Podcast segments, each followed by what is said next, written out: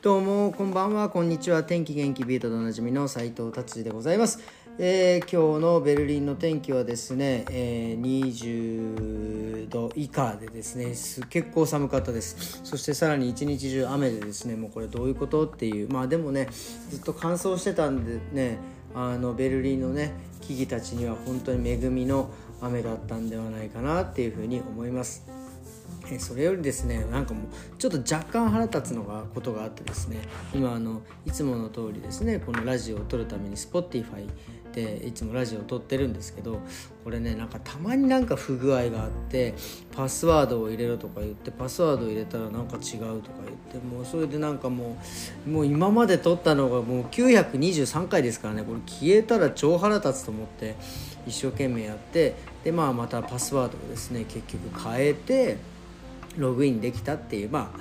まあ結果大丈夫だったっていう話なんですけど、まあ、こういうねなんかこうパスワード系っていうのは怖いですよね本当に。もちろん1文字間違えたらねもうアウトだしあれなんですがなぜこのずっとつないでたのに急にねポチンってパスワード入れ直す。まあそれもセキュリティの問題なんでしょうけどね。いやいやいやいやちょっとねこれでだいぶ時間を食ってしまいました。ということで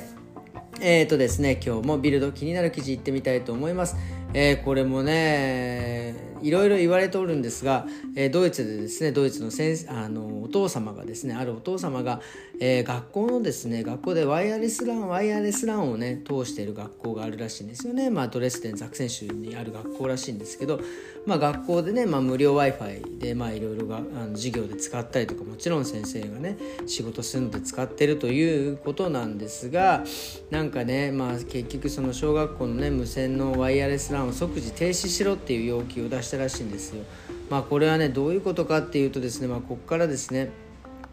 まあ、放射線がまあ出てるっていうのでですね、まあ、これでですね、えー、そんなね子供にですねそんな放射線をね浴びさせるわけにはいかないということで、えー、この人は、えー、訴訟を起こしているみたいなんですが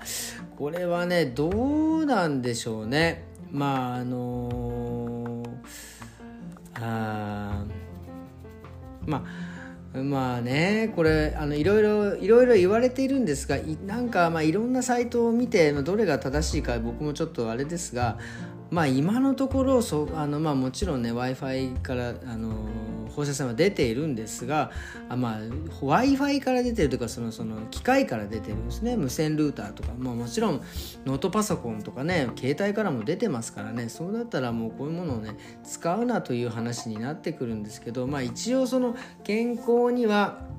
そこまで害はないという害はないというふうにね、えー、書いてあるのでまあでもね今もうこの時代でですねえ w i f i が飛んでないところにはねもう本当にもうちょっともう行けない状況ですからね、えー、なのでですねこれで一応そのこのね w i f i よりもですねいわゆるそのレントゲンの放射線の方がですねよっぽど強いということがね、えー、書いてあるのでですねここはねちょっとまあちょっとあの考えていただきたいものだなという感じですねまあでもここの学校ではとりあえず、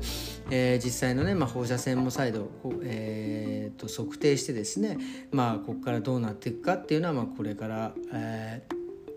という話でございます。ねこんなこと言ったら、ね、街でね w i f i 飛ばしてるところはどうするんだろうっていうふうに思いますけどね。はいはいじゃあ次の、えー、記事ですね。次はですねえー、ととうとうですね23年ぶりに、えー、不動産のねが下がりだしてきたっていうことですね。とうとう不動産のブームが終わった。まあでもベルリンはねまああのどんどん今アパートを建ててて、まあ、どんどんね買われてる状態なんですがまあ一応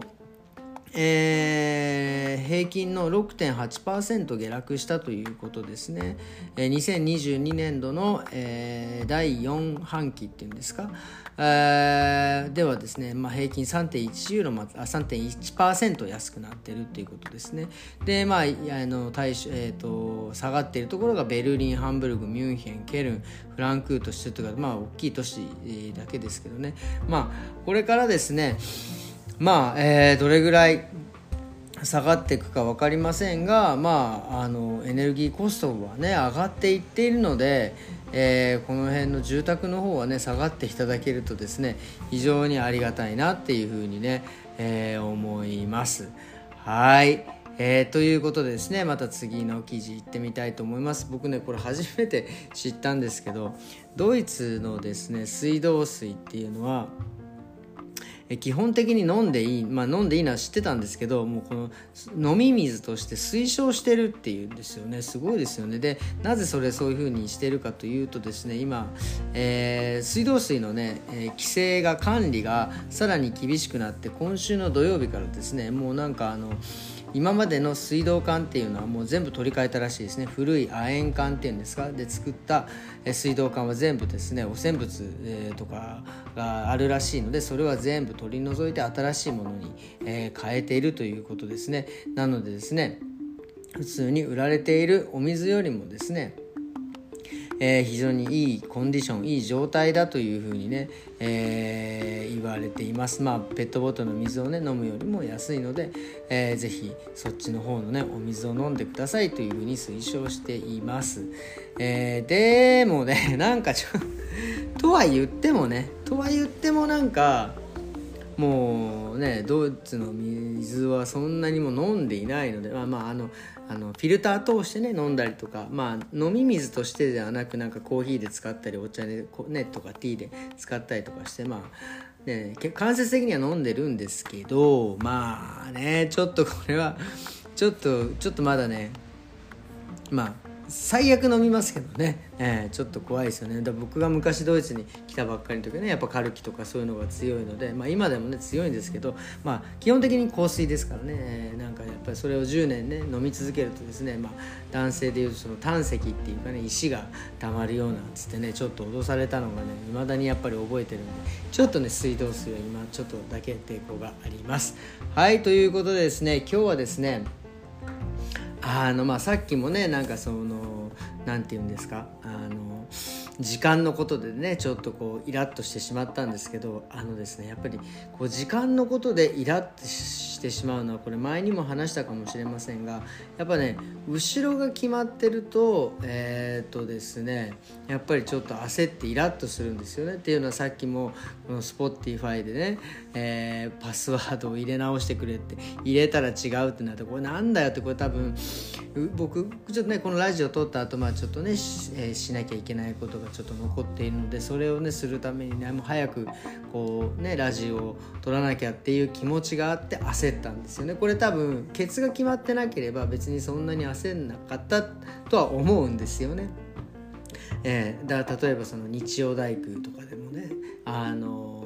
もうこれを棚をつけ終わったら遊びに行くっていう遊びに行く時間がね決まってたらですねこれを早くつけなきゃいけない。だから多少曲がっててもいいみたいなことになってですねで結局ですね、まあ、焦ってつけるものだから、えー、後からね、えー、結果失敗して壊れてしまう。でまた結局ね時間倍の時間ですよね。もう一回時間を使って付け直すっていうことになって負のスパイラルにね、えー、なってしまうんですよね。なのでですねあのやっぱりねお尻をねそうやってプライベートのお仕事の時はね決めない方がいいと思います。まあもうね僕がねやってる仕事でねもちろんもうあのケツが決まってるのでもうねカット1時間とかねまあカットからでまあ2時間3時間ってもう決まっているのでそこはねもうやっぱりプロなのでねお仕事なのできちっと終わらせることはねできますけどね日曜大工とかねこういう普段こうやってないことをですね